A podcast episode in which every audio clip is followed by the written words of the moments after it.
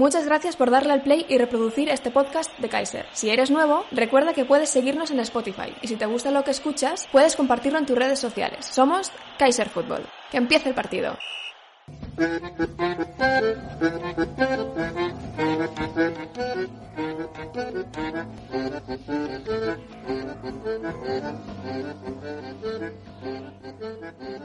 Es impensable imaginar al Barcelona sin Leo Messi. Imposible situar el futuro de aquel niño que regateaba rivales por doquier en otro sitio que no fuera la ciudad condal. Pero lo cierto es que pudo pasar. De hecho, estuvo muy cerca de ocurrir.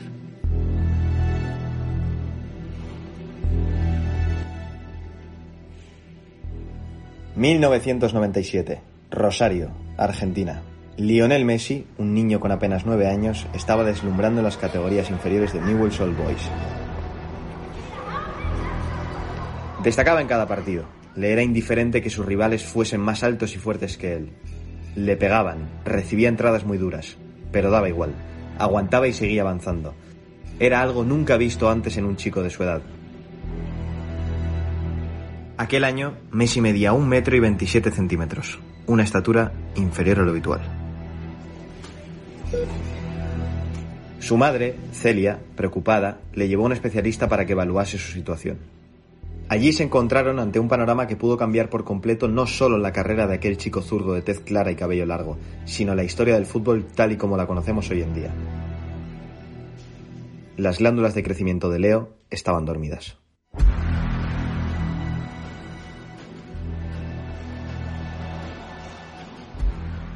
Diego Schorsein, el doctor especializado en endocrinología que atendió al argentino aquel día, le comunicó a la familia que, para normalizar su crecimiento, Leo debía someterse a un tratamiento basado en inyecciones diarias de la hormona que necesitaba.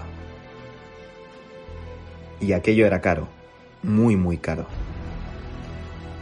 El método conllevaba un gasto mensual de unos mil euros, coste que la familia Messi no podía permitirse. Su padre, Jorge, era trabajador de una fábrica. Su madre, la ya mencionada Celia, era limpiadora. Tenía tres hermanos, dos mayores y uno menor. Las posibilidades de poder pagar las inyecciones de Leo eran prácticamente inexistentes. Es caro, sí, es un tratamiento caro. 1.500 dólares por mes, más o menos. Pero llegó el milagro. Mediante dos fundaciones, Jorge Messi consiguió costear el tratamiento de su hijo durante un par de años. Tuve la oportunidad, yo trabajaba en Asindar, de hablar con la Fundación Asindar y con la fundación de una obra social que tenía yo que se llamaba Asimra. Entre las dos eh, me ayudaron a pagar el tratamiento este de Leo durante dos años.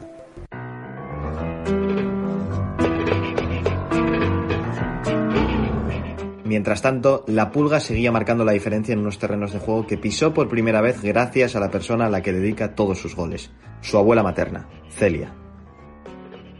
Ella era la encargada de llevar a sus hermanos mayores al campo de Grandolí, situado en Rosario, para que jugasen al fútbol.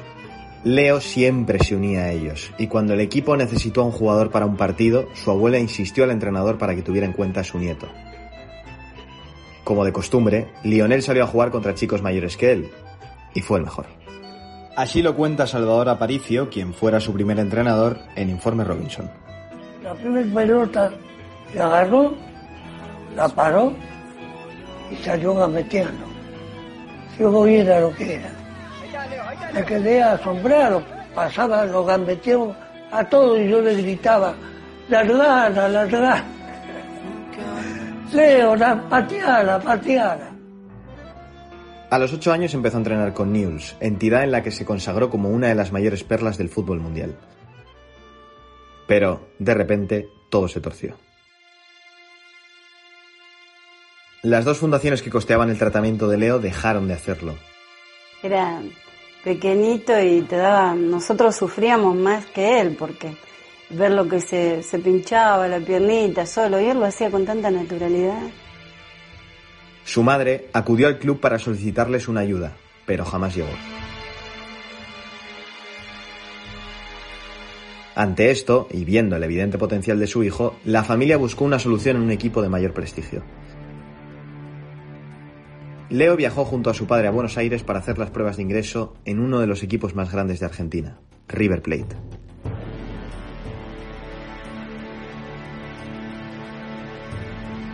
Todo salió como de costumbre y el equipo lo quería. De hecho, hasta aceptaron la condición de pagar su terapia, pero se negaron a negociar con Newell's, que pedía dinero a cambio de su joven estrella. Todo se volvía a desmoronar. Parecía que la carrera de Messi como futbolista estaba acabando prematuramente, cuando, de repente, el Fútbol Club Barcelona se interesó en él.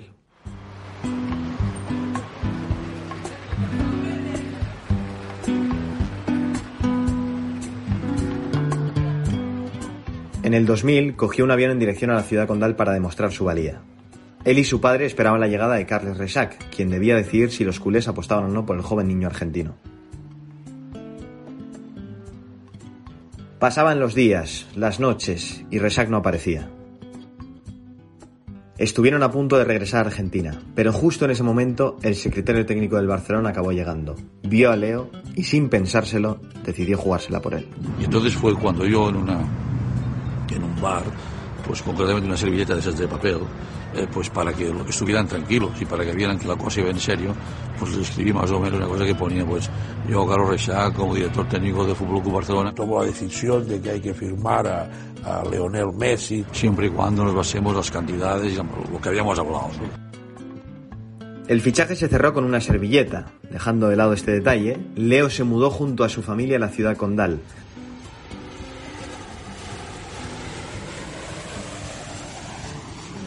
Tuvieron muchísimos problemas en los primeros meses. No consiguieron adaptarse hasta tal punto que Celia estaba decidida a volver a Argentina.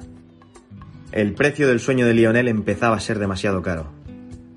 Leo tuvo en su mano volver, empujado además por el deseo de sus seres queridos, pero insistió en quedarse en Barcelona. En 2003 debutó con el primer equipo en un amistoso contra el Oporto. En 2004 jugó su primer partido oficial. En 2005 firmó un contrato con la primera plantilla y el resto es historia. Se golpea contra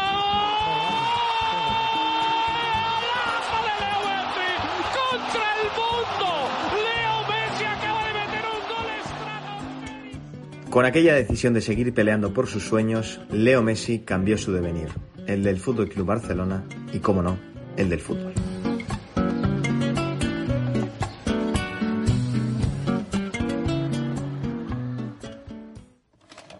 Bueno, pues hasta aquí esta pequeña historieta. Ya cambio el tono de voz, no estoy en un tono tan narrativo.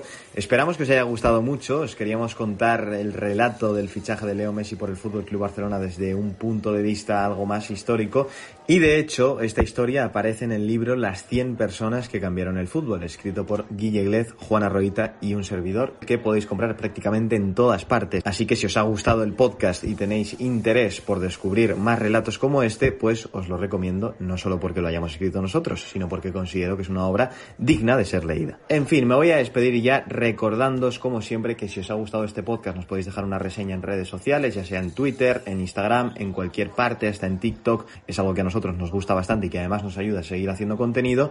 Y que además nos podéis seguir en Spotify para poder escuchar todos nuestros podcasts nada más salgan. Y por supuesto también en Apple Podcasts y en iBox. Así que nada, me voy a despedir ya, como siempre, agradeciéndoos que nos dejéis acompañaros en vuestro día a día, en vuestros trayectos de autobús, de metro, de lo que sea. Es un placer poder contar historias como estas y que nos escuchéis y estad atentos porque la semana que viene habrá más contenido. Nos escuchamos muy pronto. Chao.